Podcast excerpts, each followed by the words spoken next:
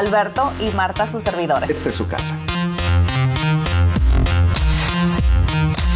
Amigos de su casa con Marta y Alberto, ¿cómo están? Sean bienvenidos. Muchísimas gracias por acompañarnos en este año 2024 y el programa número 2 de la temporada número 2, después del primero que fue con Telma Yera y hablando de impuestos. Marta Cornejo, ¿cómo estás? Muy bien, Alberto Sánchez, ¿cómo estás tú? Afortunadamente bien, Qué bueno, gracias, gracias. bueno. Ya recuperándote completamente de fiestas navideñas y Año Nuevo. Pues sí y no. ¿Por qué? Todavía me quedan varias cosas de Navidad que, bueno, ya todas las cosas de Navidad ya Ajá. están fuera, pero llegaron al garage. Ah, ok. Ahora necesitan subirlas al ático. Oh. So, vamos a la mitad todavía, ¿verdad? O sea, es por pasos, vamos por pasos. Traer Ajá. todo abajo, guardarlo del- de la casa al garaje, del garaje al ático. Vamos en el garaje. Todavía no terminamos. Ya casi. Ya pero casi. Ya, ya, ya está fuera de la casa Ya. prácticamente. Ya está fuera de la casa. Muy bien. Oigan, pues quédense con nosotros porque la verdad es que hoy vamos a hablar de algo muy interesante. Bueno, hab- comenzamos hablando de dinero, decíamos el programa anterior, eh, hablando acerca de impuestos, de lo que ganan y de lo que tienen que pagar de impuestos, de manera que ustedes puedan comprar casa. Pero un punto importante, Marta, son los ahorros también, ¿cierto? Los ahorros son muy, muy importantes. Mucha gente no sabe cómo ahorrar. Mucha gente piensa, ah, tengo 100 dólares extra, déjame voy a comer, déjame voy a comprar esto, de cosas que no necesitamos. Ajá, Yo lo he hecho. ajá. ¿Lo has hecho tú? Eh, ¿mande? bueno, de eso hablaremos ya, ya. Todos lo hemos hecho. Espérame, Marta. A ver, a ver, a ver. Por favor, detengámonos. Esto es- muy agresivo para mí. Es la verdad. Hablemos de cosas mejor, este, más bonitas, más agradables. Ok. ¿Cómo están tus hijos, por ejemplo? Muy bien, gracias a Dios. Sí. Que también nos Sí. gastamos muchas cosas en nuestros hijos, Alberto, que Oh, sí. no necesitan. Juguetes, especialmente ahora con Navidad. Y luego que vienen los Reyes Magos y que quién sabe qué más. No, no, no, no, no, no, no. Son tantos juguetes y no nada más los juguetes que le trae Santa Claus, Ajá. sino los juguetes que les dan los papás, Ajá. más los juguetes que les dan los tíos, los, Los padrinos, padrinos, sí. los abuelos. Te llenas de juguetes y lo juegan un día y, luego ya no lo vuelven a ab- abrir. Y jamás en la vida. Entonces, he ahí donde los ahorros son muy importantes. Pero bueno, vamos a hablar de mis hijos. ¿Qué Ajá. se gasta usted comprando a sus hijos que sus hijos No, no, pero no, necesitan? no, no, no, no. No seas así. Eh, No seas así. Es la verdad. Serena, mira, hablemos. A ver, ¿hace cuánto nació tu primer hijo? ¿Cuántos años tiene? Hace siete años. Siete años. Soy madre por siete años. ¿Cuántos años, eh, digo, cuántos hijos tienes? Tres. Cuando eh, supiste que ibas a ser mamá, ¿qué sentiste? Oh, hermoso. Lo más bonito del mundo. ¿De verdad? Bueno, lloré. ¿En me dio serio? miedo. Sí, me dio mucho miedo. ¿Por qué? ¿Qué pensaste? Es, es chistoso, pero no sabía cómo decirle a mi mamá que estaba embarazada. Ajá, Y, pero ya estaba casada, ya tenía años de casada. sí. Y no sé, me daba como miedo decirle a mi mamá, estoy ¿Miedo? embarazada. Miedo, miedo de que me fuera a decir, ¿qué? Ajá. O sea, Eso ¿por no qué? se hace. Eso no se hace. No sé. Y no, fue todo lo contrario. Hasta lloró de felicidad Claro, y, ay, qué bonito. Y, y este... ¿Él fue el, el primer nieto de tu mamá? Sí, Oh, Sí, él fue el primer nieto de mi mamá. So, este, fue muy, muy bonito. Ah, para prepararnos para, re- para eh, que él llegara a casa, sí. compramos muchas cosas, muchas cosas que no necesitas en realidad. Otra vez, vamos a decir, vamos a lo Ey, mismo ey, de ey, que alto, alto, alto. no te metas en eso en ese momento. sobre, ¿cómo se dice sobre comprar? Eh, sobre comprar. Pues si compras exageradas. Exageradas, que no se necesita. Pero permíteme, por favor. Estamos hablando de algo bonito, muy bonito, muy sublime. Sí, es algo muy bonito. ¿Tú te esperabas, eh, esperabas a tu hijo, lo, lo estabas buscando o fue una sorpresa?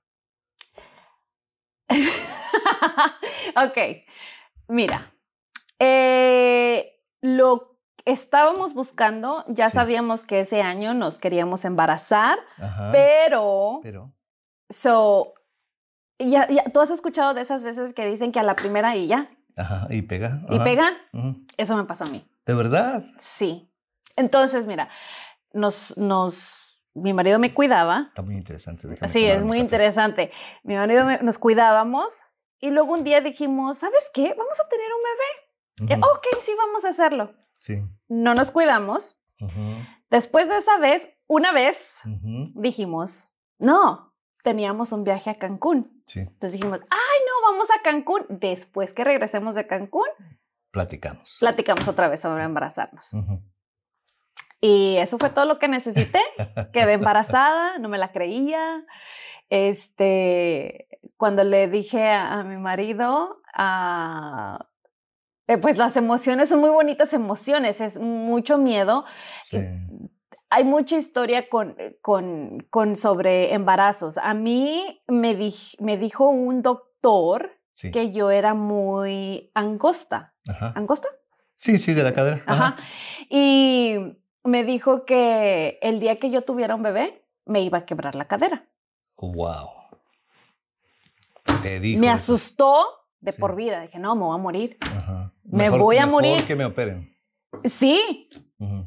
Pero entonces yo hablé con mi, ya cuando estaba embarazada, yo hablé con mi doctora y le dije, mira, un doctor me dijo esto. Me dijo, ¿qué tipo de doctor era? Le dije, era un quiropráctico. Ah, qué barbaridad. Me dijo, mira, Marta, el bebé, tu cuerpo va a ser lo que tu cuerpo va a ser. Claro. Si el bebé viene muy grande y no cabe, nos vamos a una cesárea. Pero primero tenemos que darle la oportunidad de nacer normal porque aquí es lo, algo que me gusta mucho aquí en Estados Unidos, de que los doctores te dejan tener los bebo- bebés normalmente. O sea, No te obligan. no te obligan a tener cesáreas. Como en México, creo que todos los doctores privados se van a cesáreas. Pues es que, pues sí. pues es que. Pues sí, pero la cesárea, que es, es una muy buena cirugía cuando es necesario, Ajá. pero es una cirugía muy grande. Te cortan Sí. muchas, muchas, o sea, muchas Capas. layers, muchas Ajá. capas, y, y si lo puedes evitar, es mejor evitarlo. Claro. Mucho mejor evitarlo. Sí. Pero sí. bueno, fue lo mejor. eh, mis hijos son lo mejor de mi vida. ¿Qué te puedo decir? Sí. Me muero por ellos. Hago todo por ellos. ¿Sentiste lo mismo por Este, todos cuando te enteraste que iban a nacer? Sí, mira, fue, fue diferente. Diego, que es mi mayor, pues vino de sorpresa, ¿verdad? Y luego Franco, yo dije, no, Diego tiene que tener un hermano. Ajá. O sea, yo voy a tener otro hijo porque Diego tiene que tener un hermano. sí. Y con Franco no me embarazaba. Oh, caray. Ajá. No me embarazaba. Y como Diego había pasado a la primera, dije otra vez a la primera, ¿no? No, no pasó así. Entonces, después de un año de tratar y que no pasaba, fui otra vez con mi doctora y le dije, hey, no me estoy quedando, no estoy quedando embarazada. ¿Qué está pasando aquí? Algo está mal. So me dio una pastilla que te ayuda a ovular, a que tu huevito sea más sano, grande, bonito y todo eso. Y maduro. Ajá. Y con esa pastilla me la tomé una vez y quedé embarazada. Wow. Sí. Ok. So después como ya sabía que no eh, fue otro bebé, otro niño, otro varón, Sí. Franco. So ya tenía a Diego y a Franco. Ajá. Mi esposo siempre quería una bebé, una niña. Sí. Entonces me dijo, ok, vamos por un otro más. Ok, está bien. Ya había sabido que en, en los partos me iba bien, gracias a Dios. Eh, no me morí, no me quebré. Entonces, si lo sobreviví, lo podía volver a hacer. Cuando yo sabía que no me iba a embarazar pronto, Sí. so dejé de cuidarme cuando mi hijo, el más pequeño, tenía un año y medio. Ok. ¿ok? Y no pasó nada. Y no pasó nada y no pasó nada. Y yo dije, ah, pues ya no va a pasar hasta que no vaya con mi doctora a pedirle otra vez esa pastillita.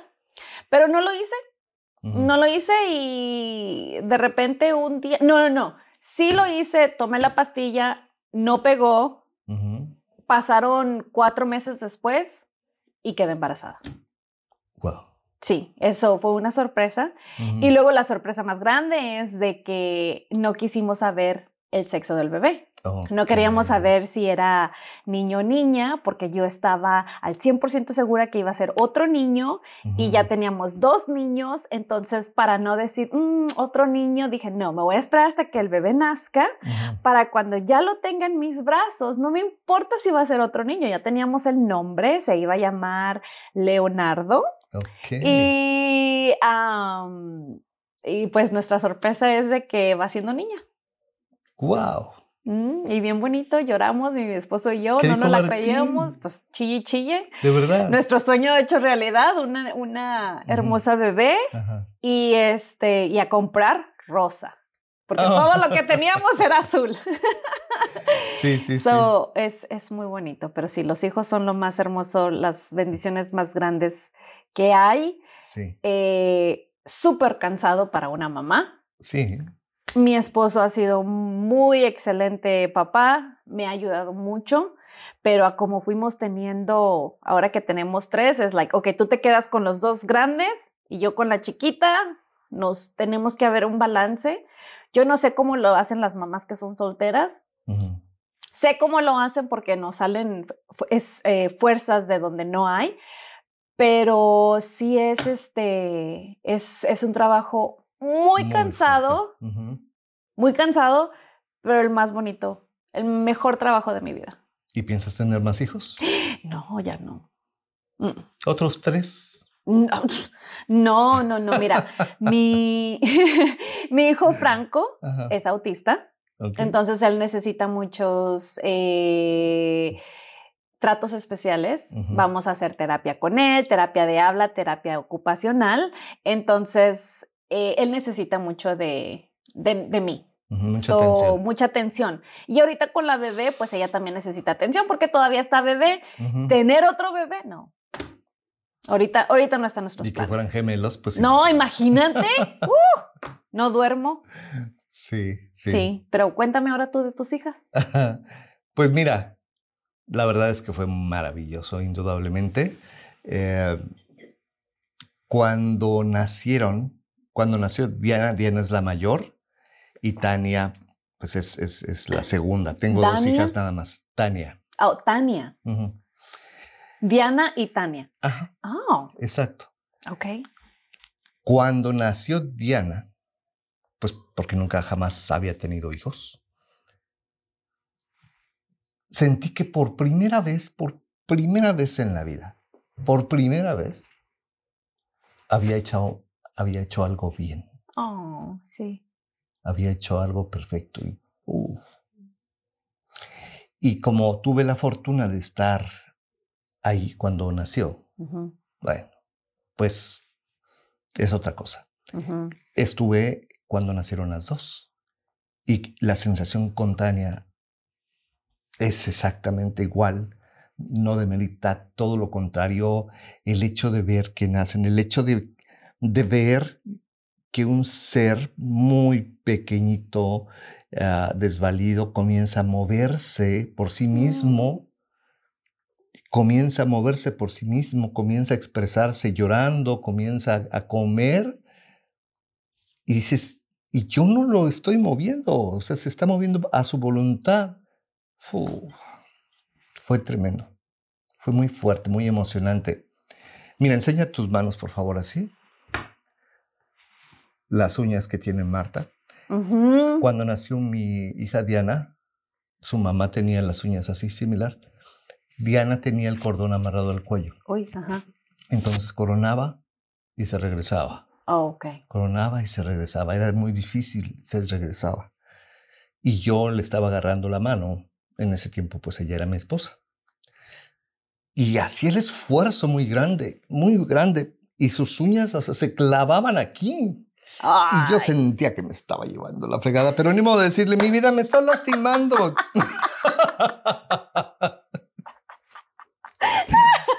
Sí, ajá. Ni modo, ah, por lo menos aguántate esa. Sí, claro, te tienes que aguantar, no, no puedes decir nada más que echarle porras. Exacto, sí, sí, vas, vas. Y yo, ay, me lastima. No, imagínate entonces, ¿no? Entonces, la verdad es que fue muy emocionante. Eh, muy, muy, muy emocionante. Son la razón de mi vida, Sí. ellas. Ahora pues ya son grandes, ya, ya se han hecho su vida, ya tienen a sus parejas, a sus esposos. Entonces, bueno, ¿Ya eres abuelito? no. Y no quiero serlo porque ellas están convencidas de que no quieren tener hijos hasta este momento. ¿Cuántos años tienen? Diana tiene 30 y Tania pues está a punto de cumplir 28. Están Mm. jóvenes todavía. Todavía, todavía. Eh, hasta este fin de año, todavía siguen en lo mismo. Y está bien, lo respeto. Si es así, que bueno, pues es, eh, están siendo responsables con su manera de ser y de pensar. Está bien. Sí. Yo, yo como mujer, Sí, eh, tengo amigas que son profesionales sí, y son muy buenas en su profesión. sí. Siempre les he dicho, no enfoquen, si, si en su vida, si ustedes quieren ser profesionales y eso es lo único que quieren ser, quieren ser las más fregonas en su carrera, eh, llegar a ser las jefas, está bien. Pero si hay un pedacito de tu corazón que quiere saber si se puede formar una familia, hazlo, trátalo. Sí, los hijos son increíbles, verdaderamente cambian la vida. Eh, uno nunca sabe, nunca sabe cuán positivo va a ser hasta que te conviertes en mamá o en papá. Hasta ese momento te das cuenta. Sí. Eh, y entiendo en este momento, bueno, va- las circunstancias de ellas son así y probablemente así sean para siempre porque están muy convencidas. Pero si fuese lo contrario, estoy seguro que serían muy buenas madres. Eso Te, no me cabe duda. te- ¿Me creerías si yo te digo que hasta mis 28 años yo decía que no quería tener hijos? ¿De verdad? Y estaba convencida. Convencida 100%. Yo no quiero hijos. ¿Para qué? Este mundo está feo. Y aún así los traje a este mundo. ¿Y? Y, pero no, les trato de enseñar lo más bonito de este mundo, porque Claro. Aparte de que hay muchas cosas feas, hay muchas cosas bonitas. Sí, muy, muy, muy, muy bonitas. Y es muy emocionante. Y eh, quisimos de manera a propósito eh, comenzar este programa así, hablando de los hijos y de la familia, porque forman parte importante de su casa, Sí, de su familia. Son el motivante. Muchos de ustedes, ustedes lo saben, están decididos a comprar una casa porque están cansados de que sus hijos estén encerrados en un apartamento. Quieren un lugar donde haya jardín para que sus hijos jueguen, sí. para que puedan salir, para que tengan una mascota que ande corriendo por ahí. La, la verdad es que es eh, algo muy bueno, eso forma parte fundamental, pero para poder lograrlo, a lo mejor los hijos ya están ahí, o a lo mejor los planean tener, pero dentro del plan, y aquí es donde viene el giro, entonces ahora sí tenemos que hablar de lo que querías hablar al principio, Marta, de, ¿De los ahorros? ¿sí?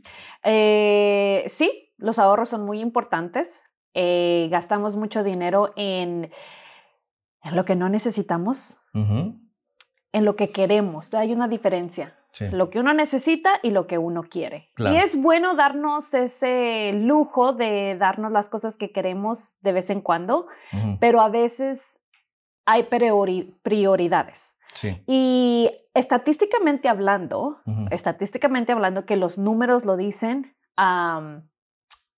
cuando usted es dueño de una casa, sus hijos cuando crezcan van a querer tener su propia casa. sí. O sea, usted está haciendo, eh, ¿cómo se dice? Usted está enseñándoles a sus hijos el rol de adulto. ¿Qué es lo que se hace cuando uno es adulto? Claro.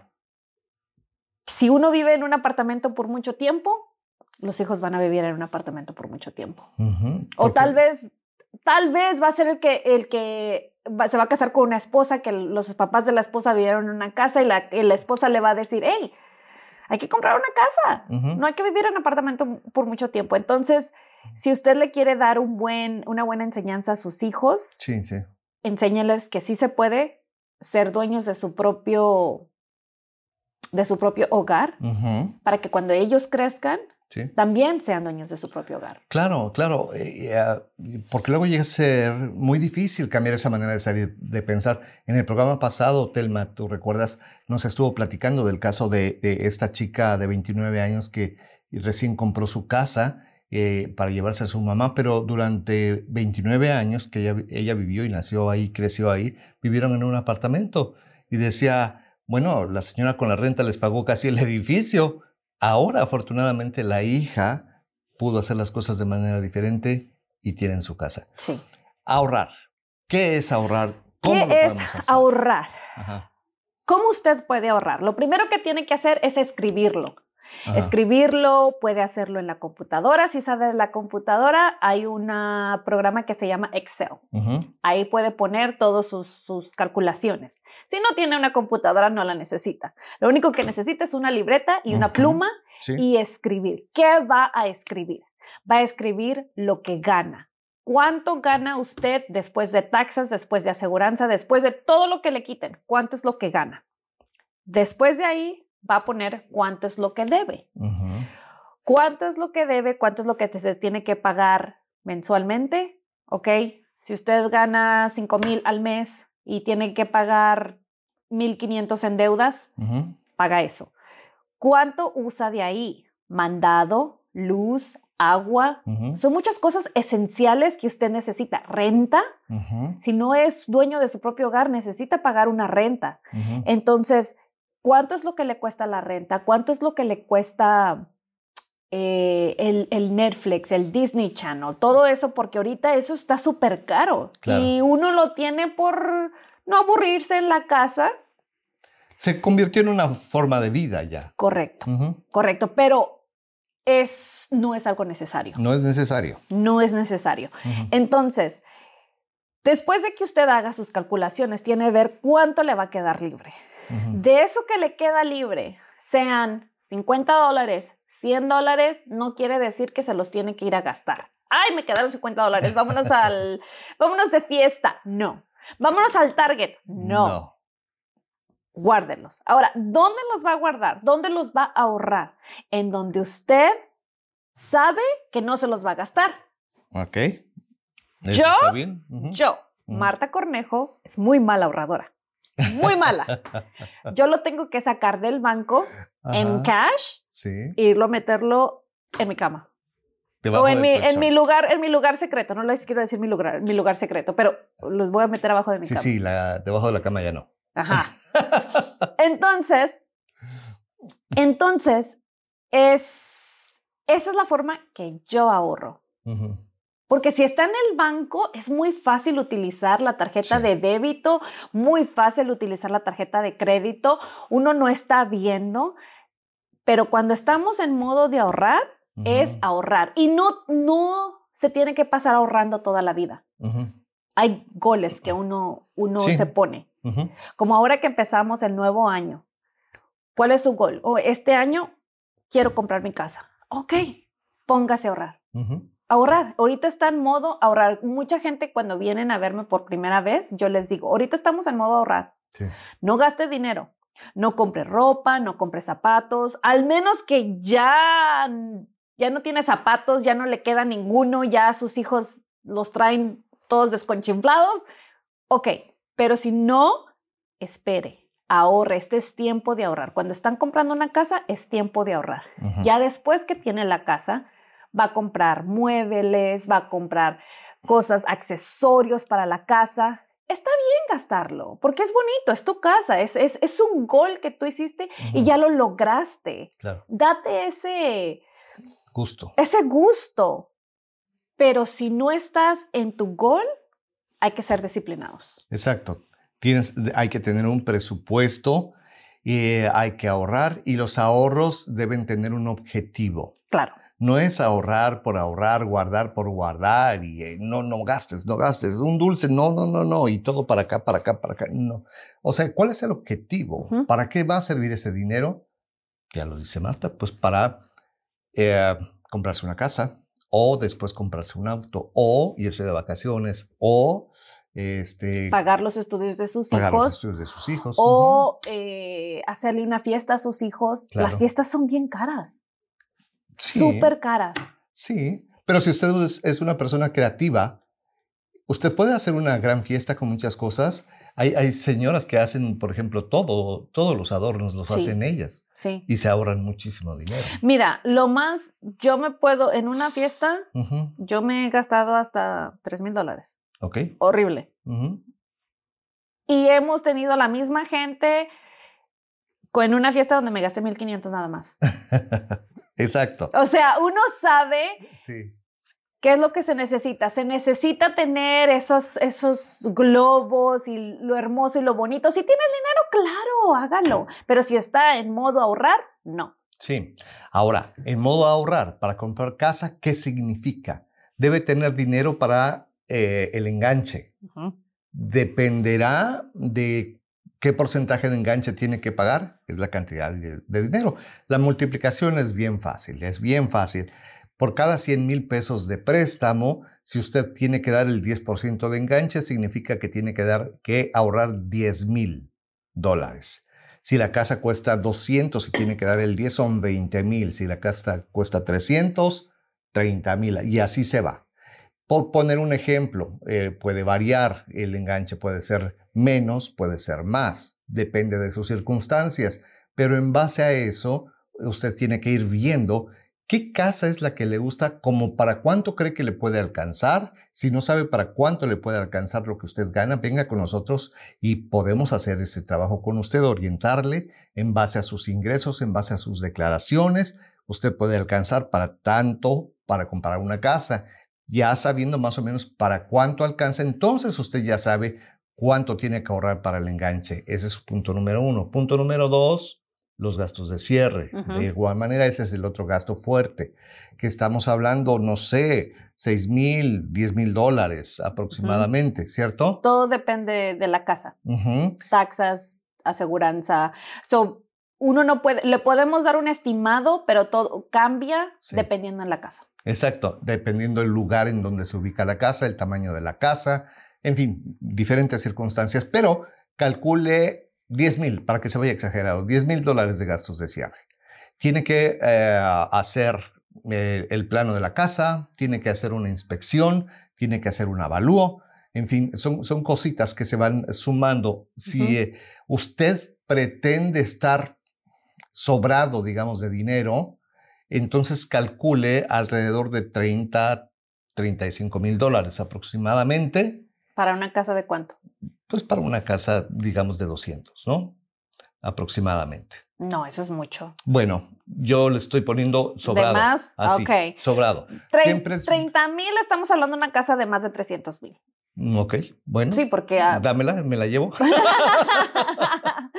sí, no, eh, una casa de 200 mil, yo Sí. siempre digo, prepárese con 20 mil. Ajá. El 10% y ya está bien, va a estar bien. Exacto, exacto. Eh, o sea, ¿a qué es a lo que voy? Los números que yo le estoy diciendo no es lo que tiene que ser. Los números que le estoy dando es para que usted esté completamente cubierto. Dicen en mi pueblo que más vale que sobre y no que y falte. no que falte, correcto. ¿Qué tal si usted se prepara nada más con 10 mil, pero los gastos ascienden a 15 mil Sí, y ya no puede seguir porque ya no tiene para continuar? sí. Se le acabó.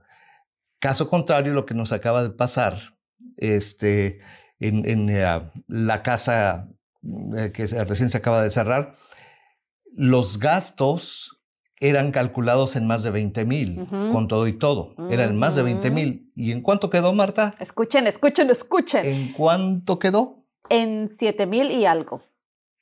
Exactamente, exactamente. Ahí es donde entra el trabajo de los, Los realtors. realtors. Sí, En pero la- para aclarar, este cliente estaba, estaba, e- él, él tenía 25 mil dólares Ajá, listos Sí. para sus gastos de cierre y su enganche. Ajá. El día del cierre solamente se le pidieron 7 mil dólares, 7 mil y algo, no me acuerdo la otra figura. Sí. Este, pero sí. se quedó con más de 15 mil dólares en su, en su bolsillo. O sea, se gastó una tercera parte de lo que tenía ahorrado. Exacto, exacto. Y, y- y es donde los realtors le ayudamos a nuestros clientes. Pero entonces, él se preparó, él y su esposa se prepararon, o sea, le hicimos las cuentas exageradas, en efecto, eh, para que estuviera preparado por si acaso. Afortunadamente, dentro de todo el proceso y la negociación, aparte déjenme decirles que Marta es muy buena para negociar. somos, somos muy buenas para negociar. Eh, sí, entonces, eh, de esos 25 mil, se bajó drásticamente. Y ah, ah, eh, en el momento en que les comunicamos, a ver, el día del cierre tienen que traer 7 mil y, pesos y centavos. ¿Qué? Sí. No se la creí. ¿De verdad? Sí. ¿Es todo? ¿Eso cuenta todo? ¿Esto incluye mi, mi enganche? Esto y esto y esto y esto. Sí. ¡Wow! Ajá, son una familia feliz ahorita. Sí, así es. Así es que bueno, o sea, eh, eh, eso es lo importante. Es decir, imagínense lo que van a hacer ellos con el, excedente, Marta. Sí, claro. Es decir, a la hora de cambiarse, ya tienen dinero para comprar cosas que le faltan. Muebles, no tienen que comprar a pagos. Otra cosa, a veces es necesario comprar a pagos. Yo no estoy en contra de eso. Ajá. Pero también tiene que saber cuándo lo va a comprar. ¿ok? Por ejemplo, si usted necesita una cama, porque ya necesita una cama, la que tiene ya está quebrada, ya no, ya rechina, ya, o sea, ya está durmiendo en el piso, ok, necesita una cama. Pero si usted necesita una cama porque la que tiene ya no le gusta después de dos años y ya se quiere ir a comprar otra, pero también quiere comprar una casa al mismo tiempo, espérese en la cama. Claro. No es una prioridad. Hay que, hay que saber qué es prioridad y qué no es prioridad. Y unas cosas son más importantes que otras. Ahora, cuando uno tiene deuda, quiero hablar de esto, Alberto, porque una señora me preguntó cómo paga su deuda y, se me hizo, wow, vamos a hablar de esto porque yo sé cómo pagar una deuda. Una deuda. Y no nada más es de decir, pague la de, uno y ya. Mucha gente no puede hacer eso. Sí. Entonces, cuando usted tiene varias deudas, hay un señor que se llama Dave Ramsey.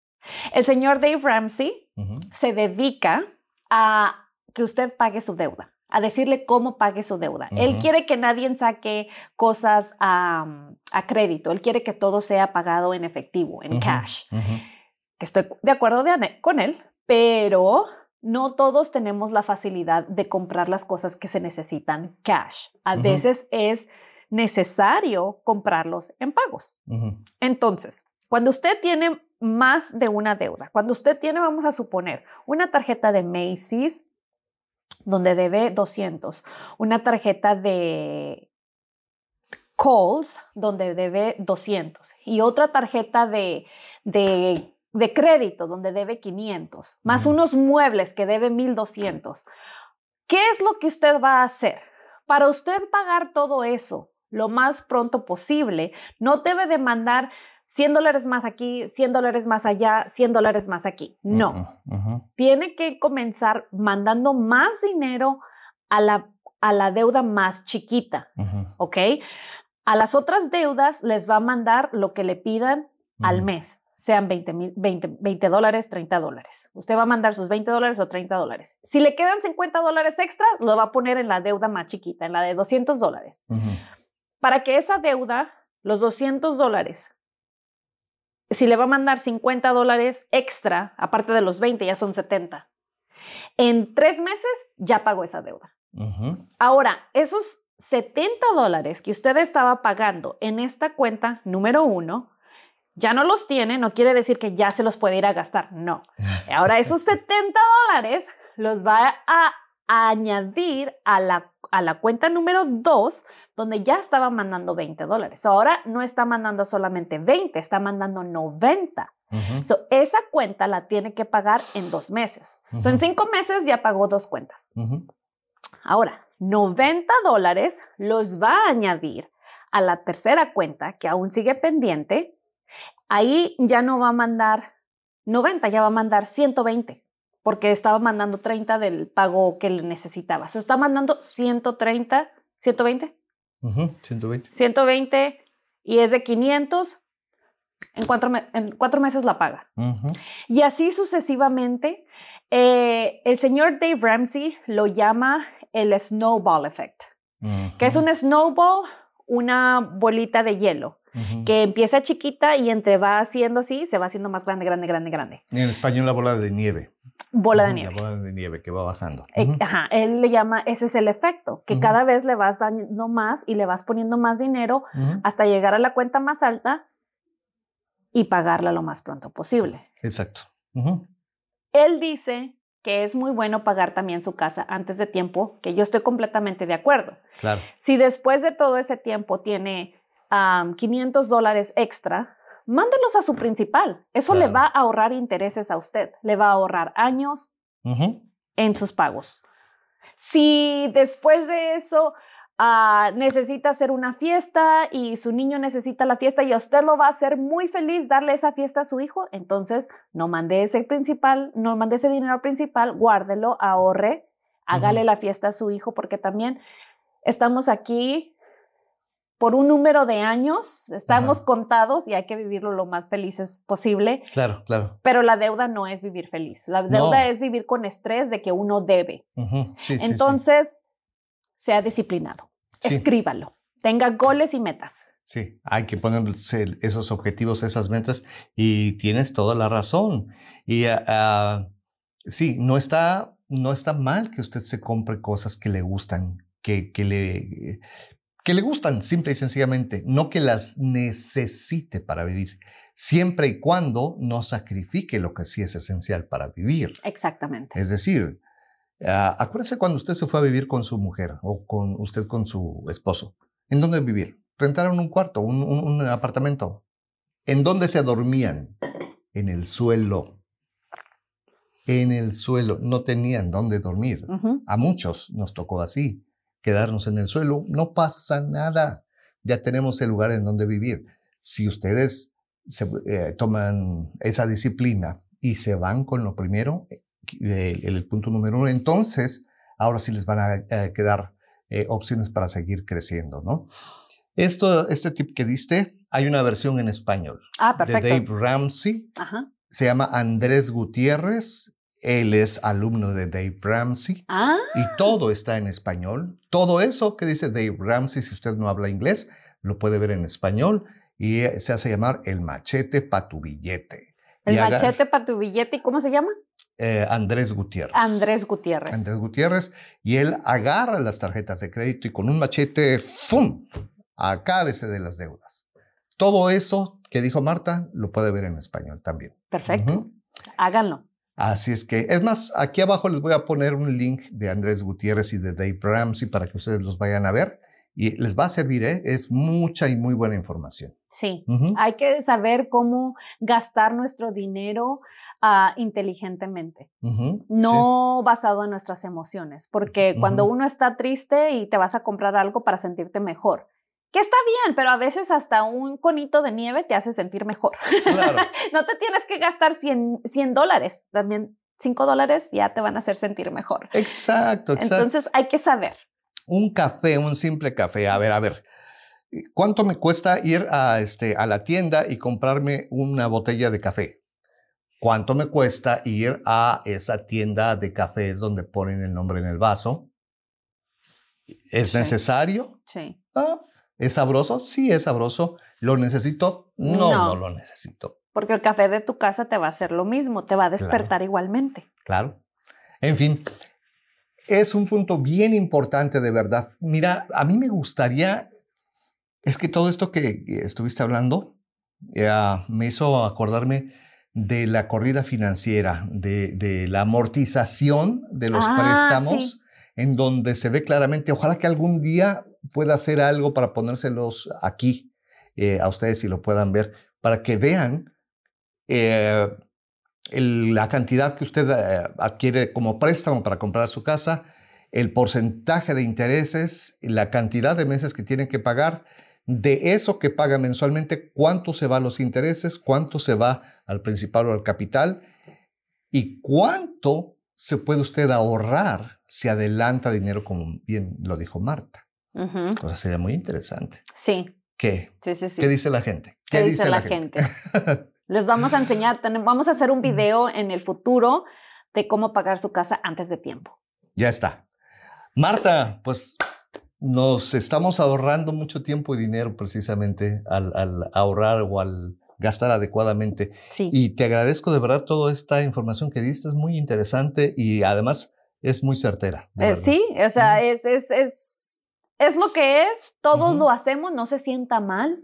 Usted no es el único que es gastalón, yo también soy gastalona, pero cuando hay metas hay que disciplinarnos. Claro, claro, claro. Aquí cabe una pregunta. ¿A qué es usted adicto o a qué es usted adicta? Uh, Hay quienes dicen es que le toma mucho alcohol y no tiene control. Hay quienes dicen eh, las drogas. Híjole, el muchacho se murió el fentanilo, o sea, es adicto a eso. Hay quienes son adictos a gastar, lo que no tienen. a gastar, a gastar en cosas que no sirven para nada. Y los niños están pidiendo a la mamá de comer y el señor o la señora, cualquiera de los dos, ya se lo gastó. A lo mejor en, en español se llama ludopatía. Hay quienes se van a jugar al, a- O al los casino. a los casinos. Ajá. Ajá. Y se gastan todo el dinero creyendo que van a ganar mucho dinero, pero no. No, y es una enfermedad. Es una enfermedad. Es una enfermedad mental eh, que uno puede, si usted es- está en ese tipo de enfermedades, hay ayuda para usted. Hay solamente saber que admitirlo y pedir la ayuda. Decir, ¿sabes qué? No me puedo controlar yo.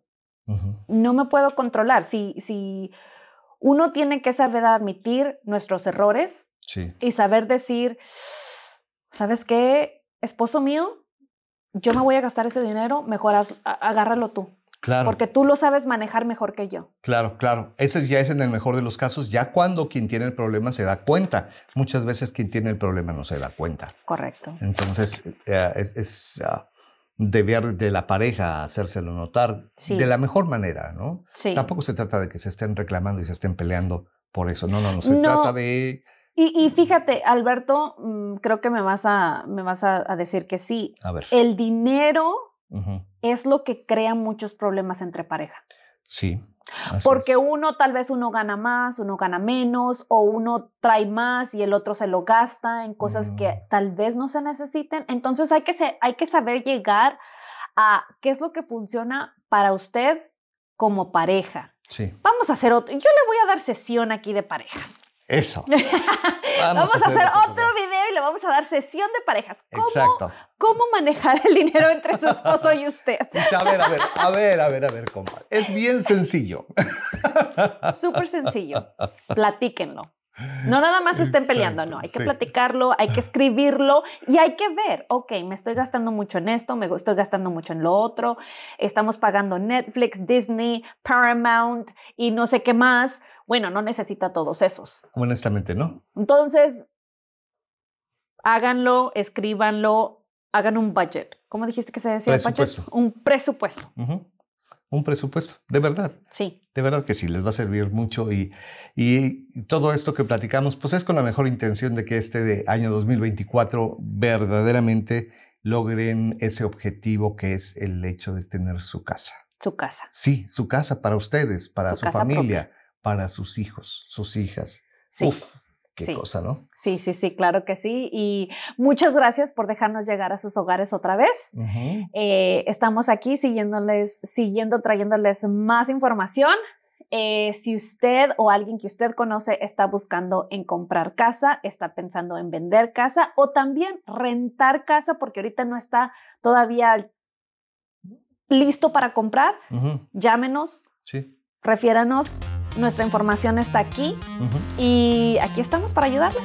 con todo el gusto del mundo. Eso siempre será, siempre, siempre, siempre. Y ah, la verdad es que se siente tan bien. ¿Sabes que en eh, fin de año que me di una vuelta por México, el calor que tenemos como mexicanos, pero en general como latinos, es diferente. Entonces. Eso lo tenemos acá de este lado. Igual también hubo una reunión de la oficina hace poquito y vinieron personas de otros lados sí. se quedan admirados, o sea, realmente cómo, cómo somos nosotros como mexicanos y como latinos. Entonces, así como eso, así somos aquí de este lado. De verdad, le atendemos con todo el gusto del mundo. sí. Lo primordial es que ustedes logren su objetivo. no importa cómo, pero aquí estamos para eso. Aquí estamos para servirles y ayudarles. Muchísimas gracias, pues hasta aquí en este momento con su casa con Marta y Alberto, temporada 2, el capítulo 2 es el que acaban de escuchar. Marta Cornejo, muchas gracias. Muchas gracias, Alberto. Te veo pronto. Ahí nos vemos.